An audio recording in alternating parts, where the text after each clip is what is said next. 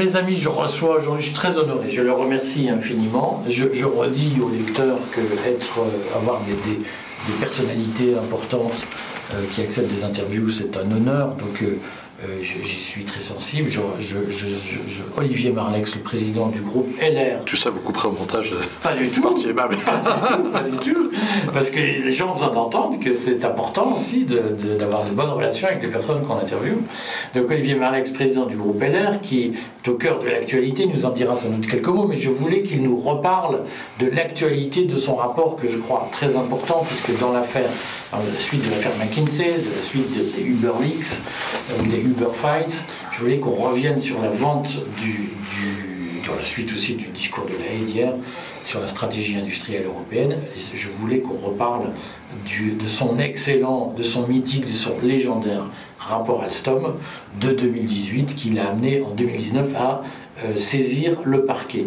Et donc, je, je- ferai un résumé de ce dossier pour ceux qui ne connaissent pas le rapport. Dans la saisine du parquet que vous avez faite au titre de l'article 40 en 2019, vous avez fait une lettre de 4 pages de saisine du parquet, de signalement au parquet, vous avez parlé de pacte de corruption. Est-ce que vous pouvez nous dire pourquoi vous avez parlé de pacte de corruption au sujet du dossier Alstom Bah, ce qu'il faut d'abord savoir, euh, bien comprendre, c'est le, contexte juridique. C'est-à-dire qu'en France, un certain nombre d'entreprises stratégiques sont protégées par le droit. C'est une. À l'origine, un texte pris par le général de Gaulle en 1966 euh, qui euh, suppose qu'il y a une autorisation euh, de l'État avant de, pour vendre des entreprises importantes, dites stratégiques. Euh, et euh, ce qui s'est passé de manière assez, euh, assez surprenante, c'est vrai qu'il y a eu un moment un peu d'emballement dans notre histoire entre 2012 et, et- et 2016, euh, quatre euh, grandes entreprises, quatre entreprises du CAC 40, donc 10% du CAC 40, en deux ans, a, été, a été vendu à des, des entreprises vraiment stratégiques, fleurons euh, de l'industrie française, souvent produits du, colbertisme, ont été vendus à des acteurs, à des investisseurs étrangers. C'est le cas d'Alstom. Alstom, en deux mots, c'était euh, à l'époque euh, les turbines de nos centrales nucléaires, c'était aussi évidemment la branche, la branche ferroviaire. Il y a eu Alstom qui a été vendu à General Electric, il y a eu Alcatel qui a été vendu à Nokia. On était censé devenir la Startup Nation, mais on bradait, on cédait notre équipementier télécom. C'est un peu embêtant après euh, euh, pour être une, Startup Nation. Euh, on a vendu Technip, une entreprise du, du parapétrolier qui a été vendue à des Californiens, de manière assez étrange. C'est le petit qui a mangé le, plus gros. Et, puis, puis on a aussi vendu, il y a eu la vente de Lafarge euh, euh, au Suisse euh, Holcim. Lafarge, cimentier, euh, euh, aussi d'entreprise. On parle d'entreprises vraiment très importantes. hein. Euh, Lafarge, c'était euh, 19 milliards de, chiffre d'affaires. Euh, sur euh, Alstom, c'est une entreprise qui s'est vendue 12 milliards 3, la branche, la branche énergie, 12 milliards 3. Euh, de mémoire, Alcatel, c'était 14 milliards et, euh, Technip, 9 milliards. Toutes ces ventes euh, nécessitaient la signature du ministre euh, de l'économie. euh, au titre de cet article du Code monétaire et financier qui interdit de les vendre sans que l'État se pose la question de savoir si euh, l'intérêt national euh, est bien protégé. Le ministre de l'économie qui a signé euh, dans ces quatre ventes, c'est Emmanuel Macron, c'est lui qui a autorisé, qui a autorisé ces, ces deals. Et il se trouve que j'ai j'ai dû rendre le rapport en, en 2000. Euh, 2018, alors c'est un peu loin maintenant, enfin au courant de 2018, et quelques mois, deux mois, un mois ou deux après avoir rendu ce, rapport, après avoir décortiqué, euh, demandé, euh, quels avaient été les, acteurs de la, vente d'Alstom, quelles étaient les banques d'affaires, les cabinets de conseil, les cabinets d'avocats qui avaient participé là-dessus. Euh, la vente d'Alstom à, à General Electric, on estime que c'est 500 millions d'honoraires.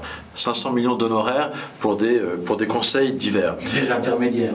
Pour des intermédiaires, des, enfin intermédiaires, le, mot est, le mot est, un peu connoté, mais euh, pour, euh, pour, pour, des, pour différents honoraires de conseil. Ce qui est important, il faut avoir à l'esprit aussi, c'est que la plupart, euh, dans la plupart des, de- du, temps, ces, honoraires ne sont payés que sous forme de success fees. C'est-à-dire que si le ministre ne signe pas, euh, le deal ne se fait pas et vous n'avez pas de, votre rémunération derrière.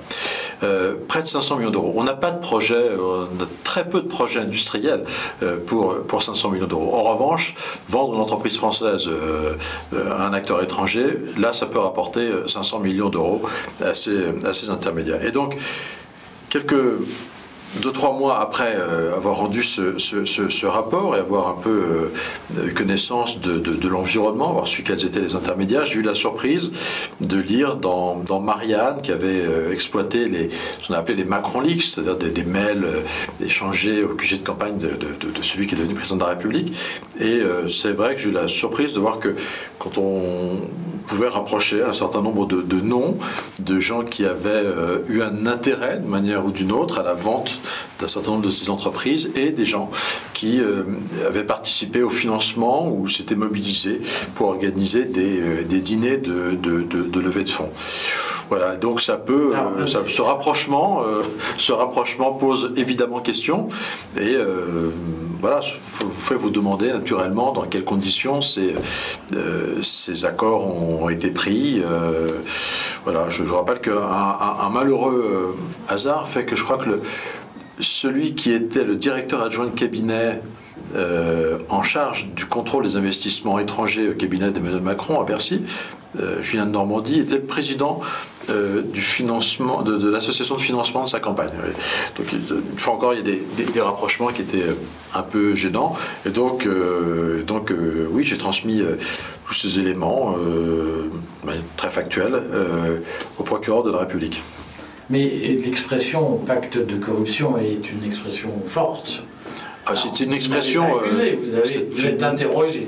Je, je, suis interrogé, j'ai transmis des éléments qui, qui expliquait mon, mes interrogations. Euh, le pacte de corruption, c'est un, se définit très clairement dans le, dans le code pénal. C'est quand il y, a, un corrupteur et un corrompu. Je ne sais pas quel corrupteur, je ne sais pas quel corrompu. Euh, mais c'est-à-dire un, échange de, un échange d'intérêt, un, avantage fourni, euh, fourni en, en échange d'une décision administrative, par exemple dans laquelle vous vous êtes euh, investi euh, de manière personnelle, directe et intéressée. Quelle est votre conviction intime sur, euh, sur ce pacte de corruption? Ma conviction intime, c'est qu'il y, a, qu'il y a matière, c'est que, comment dire, on a. Comment dire Enfin, d'ailleurs, je, crois que j'emploie l'expression intime dans le courrier que j'ai que j'ai adressé au procureur de la République. Ce qui, ce qui, est, ce qui est assez clair quand même, c'est qu'on a euh, euh, on a un Emmanuel Macron ministre de l'économie qui, euh, qui veut se faire un, un carnet d'obligé quand il arrive à l'Élysée où il est hyper actif, il est en charge de tout le comme secrétaire général comme secrétaire général adjoint pardon, monsieur clair en, 2000, en 2012, où il il cherche à se faire un, carnet de, oui, de, de, carnet d'adresses d'obligés, de, gens euh, dont il traite les, dossiers. On sait que toutes les affaires, tous les dossiers économiques passent par lui. On sait que c'est à sa porte qu'il faut aller frapper euh, pour obtenir la bonne décision de, l'État, le feu vert de l'État, euh, et que c'est pas forcément à celle du ministre du redressement productif qui est, qui est Arnaud Montebourg, qui est censé être l'homme de la situation, mais qu'il vaut mieux pour faire avancer ses dossiers, faire avancer ses affaires, aller voir, euh, aller voir Emmanuel Macron. Et euh, ultime conviction, c'est qu'Emmanuel Macron avait un vrai intérêt à se faire, dès ce moment-là, un carnet, euh, un carnet de, oui, un carnet d'adresses de, gens qui, qui lui seraient, qui lui seraient obligés. Alors après, là, on n'est que dans de l'influence. Dans ce que je décris, il n'y a rien, de, y a rien de, de, coupable. Là où ça pose question, c'est quand votre... Mais c'est un peu immoral. C'est c'est malheureusement l'entre-soi des affaires, ce que je dénonce très clairement dans, l'avant-propos du, rapport. C'est-à-dire qu'on vend des entreprises stratégiques qui sont protégées par la loi, euh, qui exigent que le ministre de l'économie fasse une instruction pour identifier en quoi l'intérêt national est, menacé par une perte de contrôle, une perte de, perte de en quoi c'est une perte de souveraineté. Euh, a fortiori, enfin, on parle de grandes entreprises qui ne sont pas. Euh, Alstom, c'était pas, c'était pas l'entreprise de Monsieur Cron. Euh, c'était euh, le fruit de 70 ans de politique publique, de, recherche, euh, de, développement technologique. et donc tout ça méritait d'être protégé. c'était notre souveraineté, c'était grâce à Alstom, on vendait des, centrales nucléaires 100% françaises clé en main. En perdant Alstom, on a, perdu ça. à tel point d'ailleurs que M. Macron a racheté, enfin a lancé le rachat de la branche énergie d'Alstom quelques années plus tard, après le, fiasco de ce rachat par, par General Electric. donc la loi, euh, la loi donne ce pouvoir au ministre de l'économie. Euh, ce qui m'intéressait, c'est de savoir dans quelles conditions euh, cette, cette, autorisation était donnée, dans quelles conditions ce pouvoir était exercé. Et en fait, très clairement, ce que, je, ce que j'ai dénoncé, c'est que tout ça se faisait dans une espèce d'entre-soi du monde des affaires. j'ai acquis vraiment la, conviction que l'autorisation de, de vente d'Alstom, on est allé la chercher non pas dans le bureau du ministre de l'économie, qui avait le pouvoir de, dire non, qui était qui aurait sans doute Arnaud Montebourg, qui aurait sans doute dit non, euh, mais qu'on est allé la chercher euh, un an et demi avant euh, à l'Élysée, dans le bureau du secrétaire général adjoint de la présidence de la République, qui a vraisemblablement passé commande d'une note à l'APE, d'une étude à l'APE dans le dos du ministre de l'économie pour, pour, pour, étudier les conséquences de, cette vente et qui a, qui a laissé faire à partir de là parce qu'il ne voulait pas contrarier les acteurs de, les acteurs de ce deal. Est-ce que, je vais vous taquiner évidemment, parce que les gens veulent du sang, de la sueur et des larmes, euh, est-ce que selon vous, euh, ça a été une position personnelle d'Emmanuel Macron Si, j'écoute ce que vous dites, il a cherché à favoriser son élection à l'élection, son élection à l'Élysée en faisant des cadeaux ou en se montrant compréhensif avec euh, la, finance internationale, on va dire ça comme ça. Est-ce que c'était une position personnelle ou est-ce qu'on peut considérer qu'Emmanuel Macron est lié à des intérêts atlantistes? Décision personnelle, euh, je crois que tout montre depuis que Emmanuel Macron prend la République que c'est toutes ces décisions sont personnelles. C'est lui qui prend, euh, prend toutes ces décisions euh, tout seul et qu'il n'écoute pas beaucoup. Euh, Arnaud Montebourg a eu l'occasion de, raconter dans une interview au Monde, un peu avant la commission d'enquête, au moment de la commission d'enquête en 2018, la, la, réunion d'arbitrage à l'Élysée autour du président Hollande et du Premier ministre Manuel Valls sur cette décision de vendre Montebourg essayant de défendre euh, un, plan B, euh, et le seul qui ait pris la parole, le Premier ministre était muet, le président de la République aussi, le seul qui prend la parole, c'est euh, le secrétaire général adjoint de l'Élysée qui dit on n'est pas au Venezuela, il faut laisser faire les entreprises. voilà, je pense que je pense qu'il y a une philosophie de la part de, Emmanuel Macron qui est très laissé-fairiste. Euh, euh, le mot de souveraineté ne faisait pas partie de son discours à l'époque. C'est arrivé après le Covid, quand euh, les sondages d'opinion ont dû montrer que les Français voulaient entendre parler de souveraineté. Donc a, il a enrichi son vocabulaire du mot de souveraineté. je ne suis pas sûr qu'il soit totalement convaincu de ce que ça signifie, puisque d'ailleurs il l'emploie de manière assez impropre, appliqué à l'échelle européenne, alors que la souveraineté est nationale, elle appartient au peuple français, nous dit la, la Constitution de, la République française.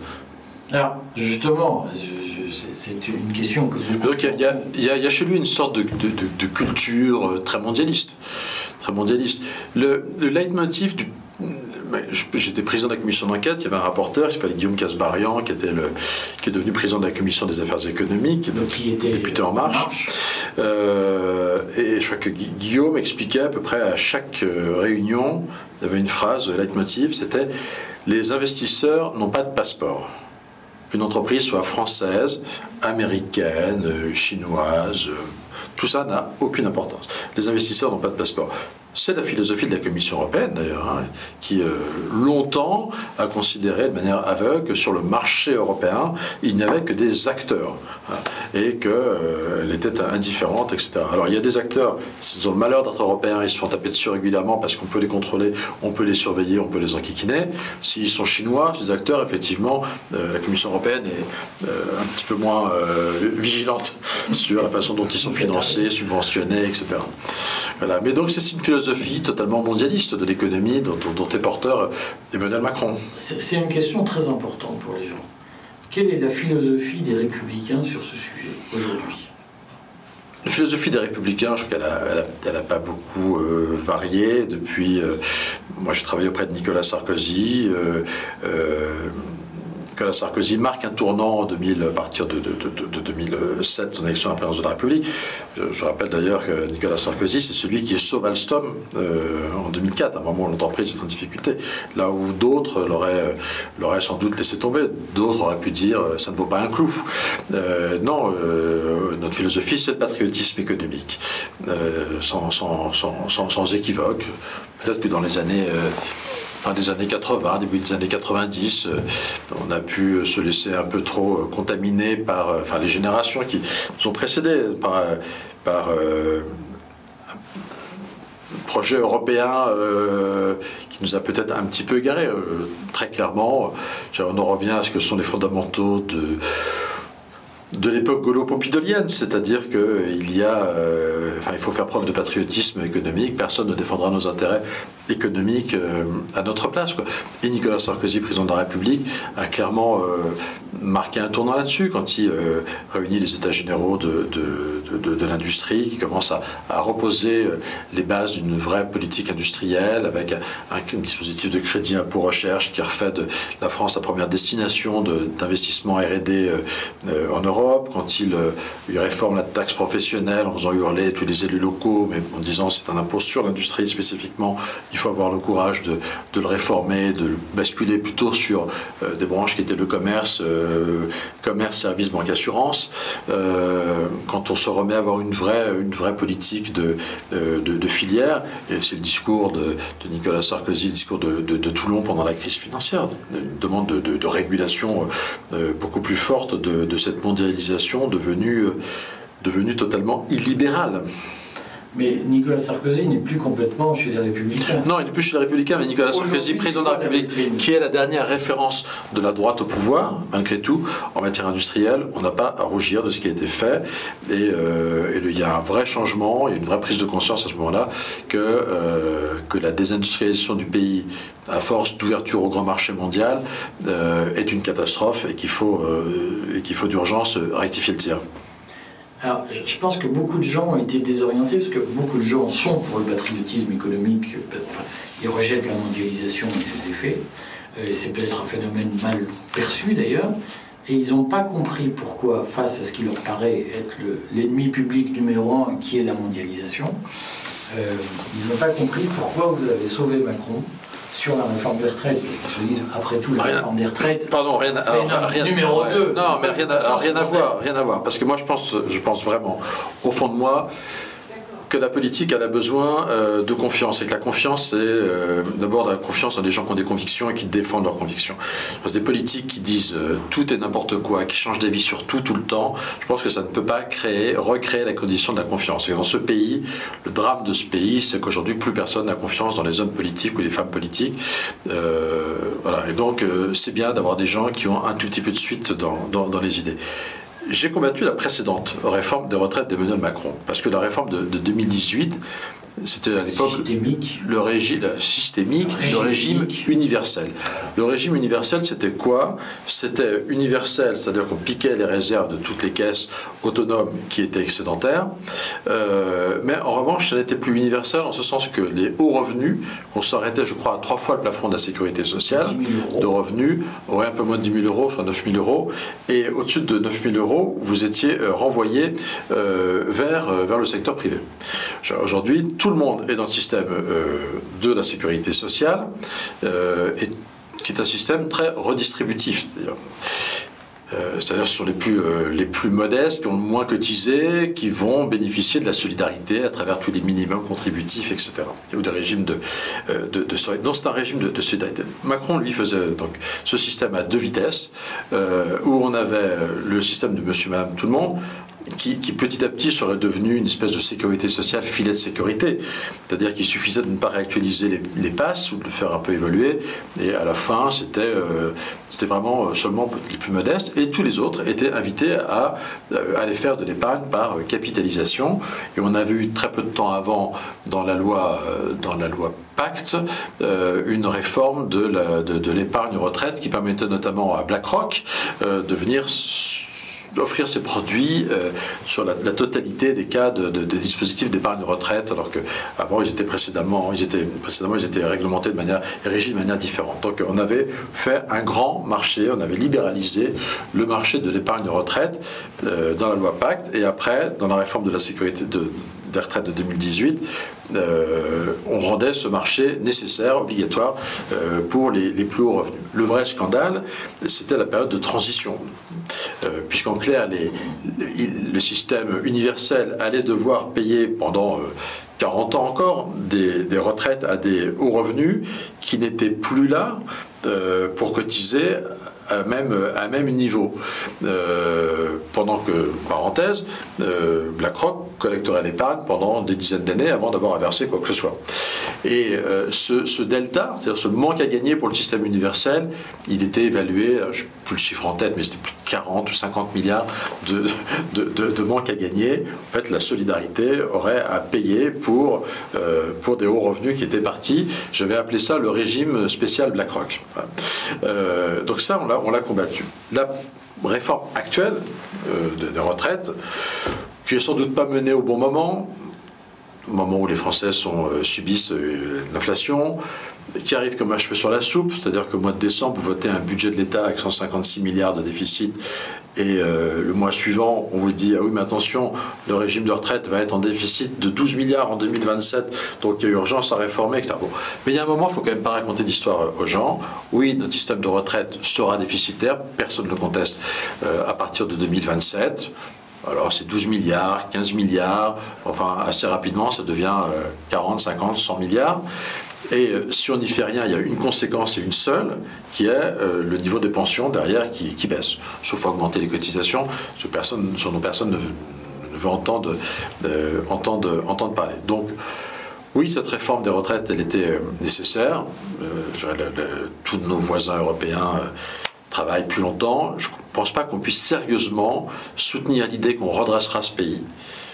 J'entends beaucoup de gens prononcer le mot redressement du pays, y compris Madame Le Pen, euh, mais qu'on pourra redresser ce pays en se vautrant et en faisant croire qu'il n'y a pas besoin de travailler plus. On ne peut pas être le pays d'Europe qui travaille le moins à l'année. Mmh. Depuis 40 ans, on a perdu euh, je crois, 350 heures de travail par an, c'est quand même considérable, euh, et celui qui travaille le moins euh, dans la vie. Il ne faut pas raconter l'histoire aux Français, alors on peut, mais on aura des déficits très importants. Et voilà, le redressement du pays, ça, ça demande un peu de travail. Alors oui, c'est Macron qui a porté cette réforme celle que la droite mettait sur la table chaque année au Sénat. Voilà, on a fait en sorte qu'elle soit le plus juste possible, à un rythme un peu raisonnable, c'est-à-dire on a évité les, 65 ans au bout de, de, 5 ans euh, pour être à 63, 64. Nicolas Sarkozy, euh, quand il a fait la réforme des retraites en 2010, a hésité entre le passage de 60 à 62 le passage de 60 à 63. Il avait dit il faut se limiter à 62, c'est plus acceptable. Voilà, c'est la suite de cette réforme. Euh, une fois encore, je pense qu'on ne redressera pas ce pays euh, sans que tout le monde travaille un peu plus. Une fois encore, ça manque de cohérence de la part du gouvernement, parce que, tout le monde travaille un peu plus, ça veut dire remettre au travail les avocataires du, du RSA, avoir une exigence d'activité pour tous, ça veut dire plein d'autres choses. Euh, mais je pense qu'on n'avait pas le droit de ne pas saisir la seule occasion de redressement du pays de ces dix années de macronisme. Quand les députés républicains sont allés dans leur circonscription durant ces deux ou trois derniers mois, ça a été reçu comment ce discours Écoutez, je, Par les électeurs Je suis député de circonscription où j'habite, où je rentre presque tous les soirs, euh, un peu moins depuis que je suis président de. Je fais, je fais une ou deux à Paris quand même depuis que je suis président de groupe. En fait, les gens qui nous parlent de la réforme des retraites, c'est euh, les gens qui sont à six mois, un an, deux ans de la réforme des retraites et qui se disent très clairement euh, qu'est-ce que ça, va être quoi la conséquence pour moi. Vous avez ces gens-là qui vous en parlent, c'est normal, ils sont directement concernés et qui vous disent souvent, euh, moi je viens faire six mois de plus, bon, euh, si je fais euh, un an de plus, je veux bien, mais voilà, je ne vais pas faire deux ans de plus. bon, projet de vie, etc. Là aussi, on aurait pu sans doute améliorer un peu, un peu les choses en faisant en sorte que, que la, mise en œuvre soit, soit, reculée d'un an et qu'elle n'impacte pas les gens dès cette année on aurait fait gagner un trimestre à tout le monde et euh, on aurait pu faire la réforme quand même. Euh, après, pas se raconter d'histoire, la plupart des gens, en réalité, euh, ont 50 ans, ils savent qu'il y a eu la réforme Touraine, ils savent qu'il faut travailler 43 ans, et ils savent qu'ils partiront à 64 ans et pas avant. Euh, l'âge départ de moyen, moyen de départ à la retraite en France, c'est aujourd'hui 62,9. moi, et au terme de la réforme Touraine, ce sera 60, quasiment 64 ans. Donc voilà, en réalité, vous n'avez pas tant de gens que ça, je vous dis très, sincèrement, qui, euh, qui vous en parlent. Ça, enchante personne. Euh, ça apparaît. Les mobilisations, c'est beaucoup de mobilisations contre. Euh, contre, contre Emmanuel Macron, contre sa façon d'exercer le pouvoir, bien sûr. Rejet du macronisme. On sent très bien que c'est le rejet du macronisme qui dicte, euh, enfin qui est à l'origine, plus la, plus l'inflation, la dureté de la, la, dureté de la vie, euh, le sentiment d'avoir un président qui, est un peu coupé de toutes ses réalités et, qui prend des décisions tout seul, isolé. Un jour, euh, je vais faire la réforme des retraites. Une fois encore, cette incohérence des, choses. On ne peut pas avoir un budget de l'État à 156 milliards et ne rien faire, euh, 156 milliards de déficit, et 15 jours après, dire 12 milliards de déficit dans 3 ans, c'est un problème, il faut y, remédier. Mais voilà, enfin, euh, moi j'appelle le redressement des deux côtés, j'appelle le, redressement aussi euh, euh, de nos comptes publics sur le budget de l'État. mais c'est pas parce qu'on ne fait pas l'un qu'il faut renoncer à faire l'autre, quoi. Sinon, ce, pays s'enfoncera, s'enfoncera un peu plus, quoi. Et, sincèrement, oui, je trouve pas glorieux de la part de Madame Le Pen d'avoir, euh, euh, après avoir fait deux campagnes présidentielles en expliquant qu'elle était pour la retraite à 60 ans, maintenant elle est pour la retraite à 62 ans finalement. Euh, faut pas raconter d'histoire aux gens, on ne redressera pas ce pays sans travailler un peu plus. Et puis, très, très important, les Français se posent très légitimement une question, c'est euh, où va l'argent? Où, va l'argent? Je pense que c'est les députés et les sénateurs qui se gardent. Qui, qui, récupèrent tout. Ouais. Euh, non, des députés. Euh... si, si, ils pensent ça. Un, peu moins. Euh, non, mais où, les Français se posent souvent cette question, très légitime, mais je, me la pose aussi, je vous rassure, sur euh, où va l'argent? Où va tous ces impôts qu'on paye pour un niveau de service public qui ne cesse de se dégrader, etc. Il y, a, un secteur où on a la réponse, c'est les retraites. Les retraites, c'est un système en circuit fermé. C'est-à-dire que ce sont les cotisations euh, d'une génération qui travaille, euh, qui profitent à l'instant T aux générations à la retraite.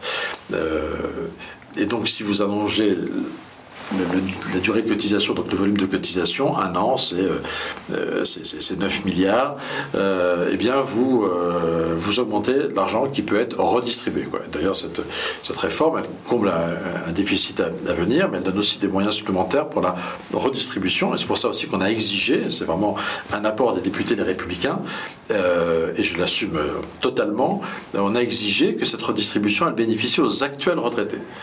Euh, ce qui n'était pas prévu dans le plan initial du gouvernement. La réponse de la Première ministre à l'époque, c'était de dire oui, mais c'est-à-dire vous, vous, voulez que des gens qui finalement n'auraient pas cotisé plus bénéficient de revalorisation. On dit oui, c'est la définition du système par répartition, c'est ceux qui travaillent à un moment paye pour ceux qui euh, sont euh, à la retraite. Et donc on a, on a exigé qu'il y ait une revalorisation pour 1 800 000 retraités, 1 800 000 retraités qui ont des carrières complètes, qui ont les plus petites retraites, donc qui, ont des, qui sont ce qu'on appelle au minimum contributif, ce qui veut dire qu'en général, ils sont à moins de 1000 euros euh, net par mois de, de, de, de retraite, 1000 euros brut euh, de, retraite, et donc ils auront en plus, une augmentation de, en moyenne, en moyenne de 670 euros euh, par an.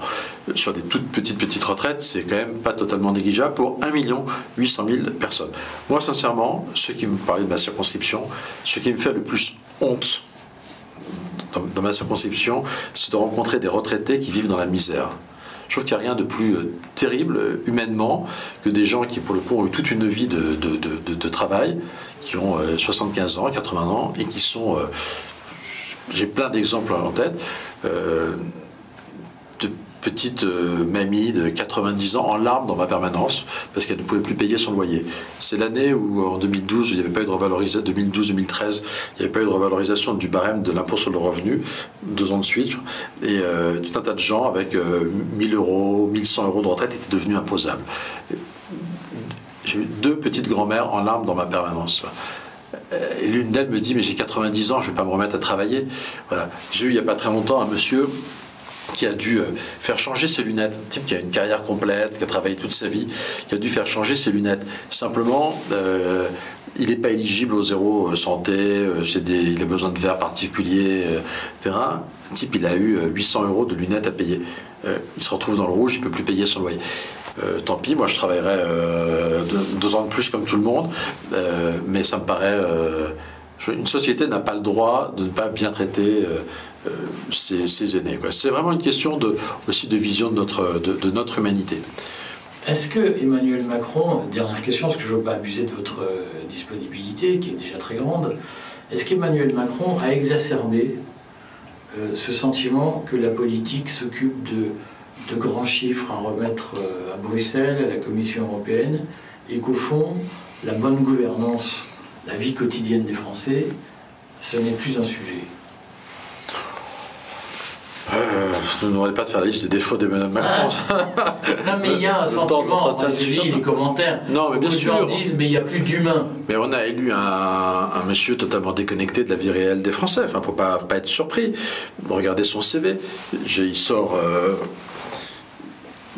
il sort de l'ENA très jeune, il est recruté à l'inspection des finances, euh, de l'inspection des finances, il part à la banque Rothschild, et de la banque Rothschild, il va à l'Élysée sous François Hollande et après Bercy. C'est quoi son expérience euh, euh, concrète de la, vie euh, Enfin, voilà, il n'y en, a pas, beaucoup. Il était très fier de ne pas avoir fait de cursus d'élu. Vous voyez bien ce décalage de départ. Il, je me souviens, ce, quand à Saint-Martin, il se fait, il se fait engueuler par une dame qui lui dit on n'est pas logé, etc. Et on voit qu'il est très surpris que quelqu'un puisse, puisse l'engueuler. Quand vous, quand vous avez été maire, vous, vous apprenez à vous faire, à vous faire engueuler et à accepter de vous faire, de vous faire engueuler. Non, il est, il est, il est très très loin de, très très loin de tout ça. Il n'a pas, il pas beaucoup cherché à corriger ce défaut. Il n'a pas cherché non plus à être entouré de gens qui auraient pu lui. De, de, de, il n'y a pas autour de lui beaucoup de ministres qui ont euh, des expériences très, très, très, très, très approfondies d'élus locaux. De, euh, et donc oui, il y a ce côté euh, très, très hors sol. Très jupitérien, il l'a il revendiqué. Il y a une très belle phrase de, Georges Pompidou dans la conclusion de, son livre un peu Testament politique, Le Nœud Gordien, où il dit euh, Vouloir des hommes politiques qui, sortent des grandes écoles, c'est un réflexe d'ancien régime euh, digne des, quartiers de, noblesse. Euh, ce, qui compte, c'est que les, dirigeants aient vécu parmi les, parmi les hommes, qu'ils aient connu leur, leur souffrance et qu'ils aient qu'il n'ait pas de sécheresse du cœur. Je, résume les phrases, mais tous les mots euh, viennent de, cette belle citation de, Georges, de Pompidou. Euh, Macron, c'est l'archétype de l'homme qui n'aurait jamais dû être président de la République. Voilà, c'est une erreur de, casting. Et ça amène à s'interroger sur, euh, moi qui suis un, un, vrai gaulliste, qui suis conscient des défauts de la 4ème République et de la paralysie du, du, pouvoir, ça amène quand même à s'interroger sur la toute-puissance du, président de la République dans la 5ème République. Très sarkozienne. Oui, mais Sarkozy, vous voyez, Sarkozy, on lui fait ce, cet échange avec, euh, avec Jean-Louis Borloo. Je, je, vais trahir parce que je trouve que l'analyse est assez pertinente entre, euh, entre Sarkozy et, Macron. Euh, il y a cette formule intéressante, je crois qu'il ne voudra pas trop trahir l'analyse, c'est la différence entre un égotiste et un narcissique. Sarkozy avait besoin d'avoir des personnalités fortes autour de lui, il avait beaucoup de, grands ministres, euh, euh, des gens qui avaient une certaine, une, vraie, une, vraie épaisseur et, qui étaient capables de lui répondre, de lui tenir tête. il avait besoin de ça, de cette confrontation. Il aimait bien euh, souvenez-vous de ces de fois il a reçu Bernard Thibault en espérant faire convaincre le patron de la CGT d'adhérer à, sa réforme des, retraites. J'ai reçu il n'y a pas longtemps temps les, syndicats d'EDF, la CGT d'EDF m'a rappelé quand même que Sarkozy leur avait fait signer un accord, avait réussi à leur faire signer un accord, hein, qu'ils ont renoncé à 5 ans d'anticipation, de, d'âge de, départ anticipé à l'époque. Donc il, il l'aimait, il avait besoin de se confronter comme ça à des gens président Macron n'en a pas besoin, son, miroir, euh, son miroir lui suffit, euh, la solitude de, ce pouvoir. Et, ce qui a eu de très pervers dans le, macronisme, c'est que euh, comme il a créé un système politique nouveau, un parti politique nouveau ne reposant sur rien, il a choisi tout le monde, il a choisi tous les députés qui ont été absolument godillots. Dans la Ve République, je voudrais un, un secret, le seul garde-fou en fait à la toute-puissance du président de la République, c'est pas tant la personnalité de ses ministres, ça peut l'être un peu, mais en réalité c'est sa propre majorité c'est sa propre majorité qui est la seule à pouvoir de temps en temps le réfréner et dire non, on ne voudra pas de ce texte. Mais ça, ça marche quand vous avez des, députés qui ont une existence propre, qui étaient souvent des élus locaux. Le non-cumul des mandats était une, folie de ce point de vue-là, en faisant des députés des, gens totalement indépendants. Et avec Macron, ça a totalement disparu, puisque tous les députés ont été des, sont des membres de la secte euh, choisis par, par Emmanuel Macron, et donc euh, commence tout juste parfois à se demander euh, si, euh, si Macron a toujours raison. Il aura fallu six ans pour qu'il commence à ouvrir les yeux. Bon, je vais vous être appelé, c'est dommage, puisque je sais que vous êtes bien chaud. Euh, pour ceux qui veulent en savoir plus, il faut lire Les Liquidateurs, un bouquin que j'ai écrit sur ce que le macronisme afflige à la France. Écoutez, on, va, on, on, mettra les références pour que les gens puissent l'acheter. Les LR, est-ce que DLR vont rejoindre le gouvernement d'union nationale? Que C'est une.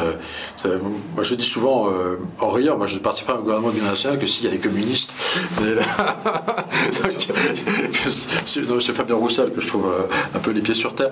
Non, enfin voilà, tout ça pour dire, c'est une plaisanterie évidemment, pour dire qu'il y a assez peu de chances que, euh, ou de risques que, tout ça. Macron ne veut pas d'union nationale. Macron ne veut surtout pas partager quelques pouvoirs, quelques pouvoirs que ce soit, le fait de ne plus avoir le pouvoir à l'Assemblée nationale, le fait que des, des Français et fait de cette Assemblée un vrai contre-pouvoir. Euh, désormais, il, le vit, vit visiblement extrêmement mal. On dit qu'il est en, il a fait une grosse dépression après les élections euh, législatives. Non, il est hors de question pour nous de, participer à quelque coalition que ce soit euh, avec lui.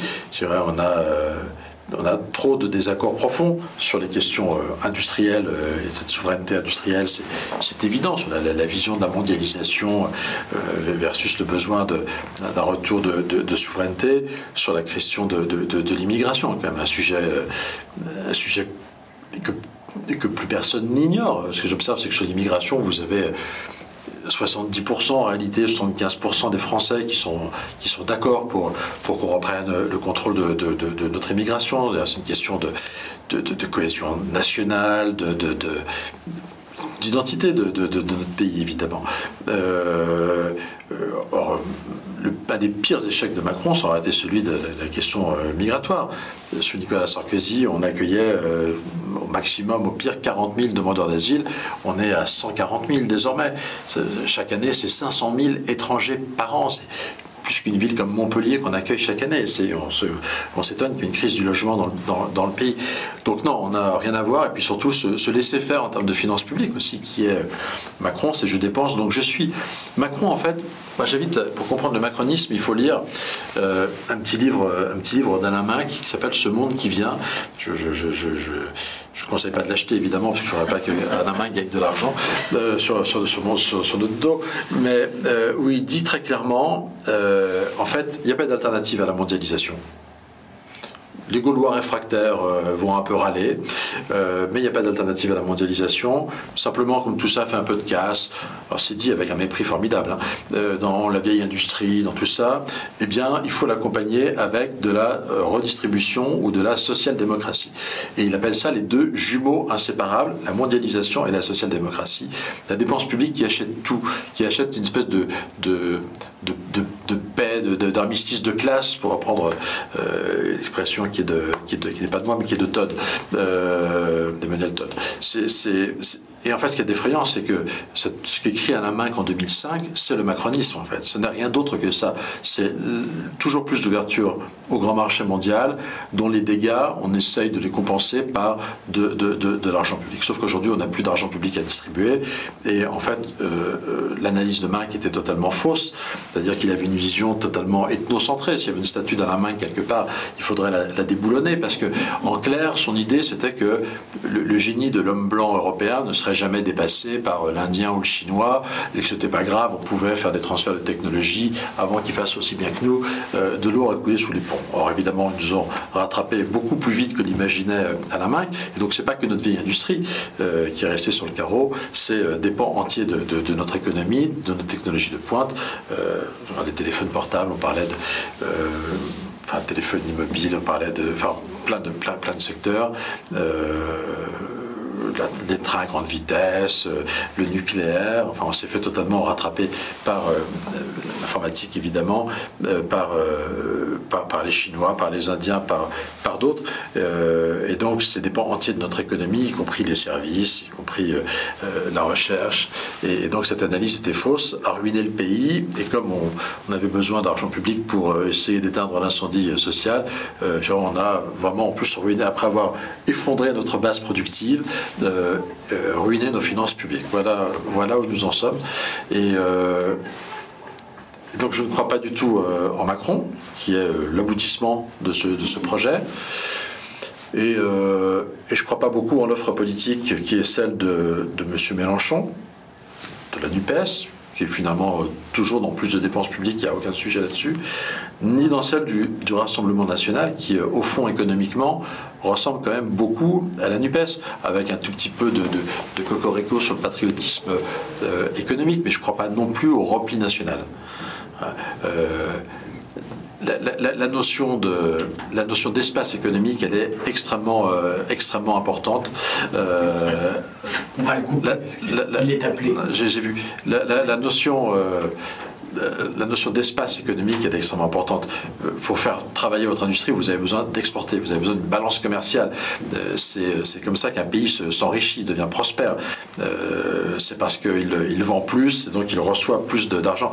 Aujourd'hui, quand vous avez 150, 160 milliards de déficit commercial, ça veut dire que vous payez 160 milliards de, de, de, salaires euh, ou de dividendes euh, à l'étranger. Bon, à l'inverse, si vous êtes excédentaire, c'est de l'argent qui rentre euh, dans le pays et qui enrichit le pays. Donc le repli national que propose le, Front National, moi je n'y crois pas du tout. simplement, le sujet c'est du patriotisme économique, c'est un État qui défend, défend nos intérêts, défend ses intérêts. Ce qui est, de faire Trump aux États-Unis, en fait, de ce point de vue-là, est assez intéressant. Bon, merci, je sais que j'ai abusé. De Vraiment, merci de votre temps. Je ne sais pas ce que j'ai à faire après. Mais...